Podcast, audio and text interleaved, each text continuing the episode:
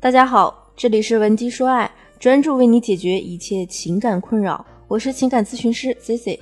上周呢，我和朋友约了一起吃饭，当时啊，他还带了两个我第一次见到的小伙伴。如果不是朋友介绍啊，我是万万也想不到这两个新的小伙伴居然是一对情侣。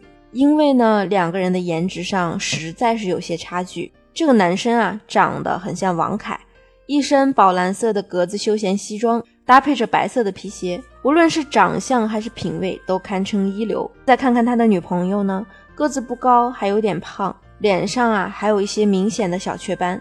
在当时呢，我可能就和很多人一样，不由得会把这样的男女搭配往其他方面想，比如说是不是女才男貌啊？女生家里有钱，或者女生工作特别的厉害，但后来啊，我的朋友跟我说呢，这个女生其实就是一个普通二本大学毕业的，而男生呢，反而家里经营着连锁的商超，自己呢还把电商做得有声有色的，学历呢也出自国外的知名大学，这不就是现实版的霸道总裁搭配傻白甜吗？因为职业习惯，我就对这位姑娘更加的关注了。在我们几番交流之后呢，我发现啊，这个姑娘可真的不是一个傻白甜。她不仅不傻，还有些许的精明。样貌虽然差强人意，可是情商和骨子里的自信啊，足以带动身边人的气氛。和她交流起来呢，也颇感有趣，让人沉浸其中。比方说，我朋友调侃这个姑娘说：“哎呦，你吃这么多，小心变胖啊！”这个姑娘呢，立马就对我朋友说：“你想吃就直说嘛，给你分一个吧。”总之呢，就是不会把场面搞难堪。再举个例子，她男朋友呢不小心把碗打翻了，姑娘啊就凑过去说：“看来以后呢得给某个人准备个小围兜了呀。”边说边用手给男友来了个摸头杀，男友啊居然还有点害羞的脸红了。这个女孩子最让我有好感的就是她在我们聊工作话题时啊和其他的女生不一样，其他女生可能听不懂就去玩手机。但是呢，这个姑娘不会，她会拖着腮帮子看着我们聊，这一点呢就会让人觉得很受尊重。另外，他连插话都很会掌握时机。有时我们发表了一些看法后，他就会说：“哇，你说的真好啊！虽然我不是很懂，但是我觉得你说的特别的有道理。”短短几句话就可以让在座的每一个人都有一种如沐春风的感觉。而且呢，他还敢于大声的说出来自己哪里不懂。在座的啊，没有一个人觉得他是无知的，反而呢，还被他的真诚和友好所打动，勇于承认自己的不足，并且不为此感到难堪，这就是一种自信的表现。那很多姑娘呢，因为某方面的小缺陷或者某方面不如别人，就不敢融入别人的圈子，不敢平等的对话。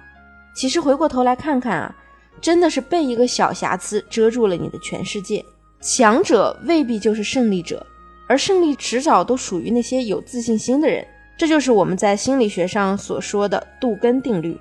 换句话说，你如果仅仅接受最好的，最后得到的常常也就是最好的。一件事公平与否，往往取决于你的自信心。假如你总是很自卑，那你自己就会扼杀掉你的聪明才智，消磨掉你的坚强意志。很多姑娘呢也问过我类似的问题：我在男生面前没有自信，放不开。总觉得自己做什么错什么，有时候啊，就算是心仪的男生主动向我示爱，我也不知道怎么回应。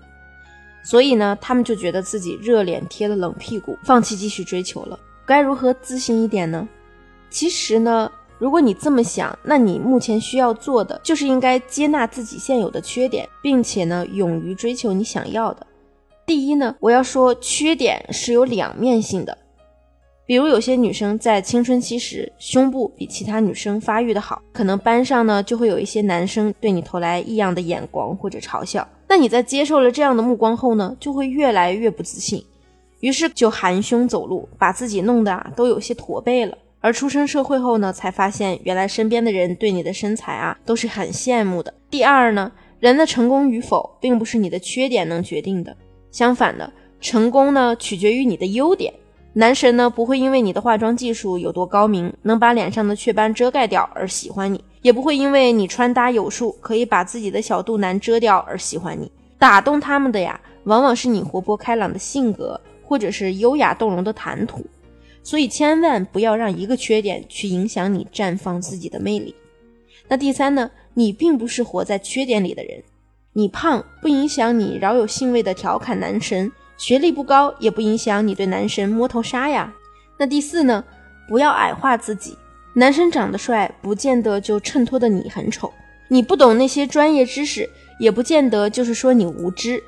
别的姑娘再美，不见得你的魅力比她低。你喜欢谁呢？也不是说你就比她矮一头。第五啊，就是要掌握一定的方法。有时候呢，我们之所以不自信，就是因为我们不知道该怎么做。就比如其他人在谈的东西你不懂，所以你不知道怎么去插话。那我们应该怎么去融入这个聊天的氛围呢？再比如，有一个你觉得不错的男生向你示爱，你该怎么表达才能既自尊又能让对方知道你的心意呢？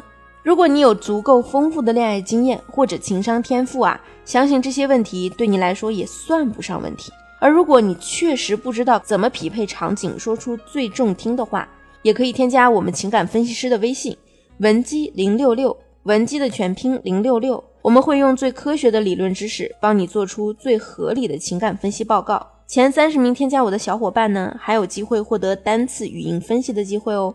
好了，今天的节目就到这里了，我们下期节目见。文姬说爱，让你的爱得偿所愿。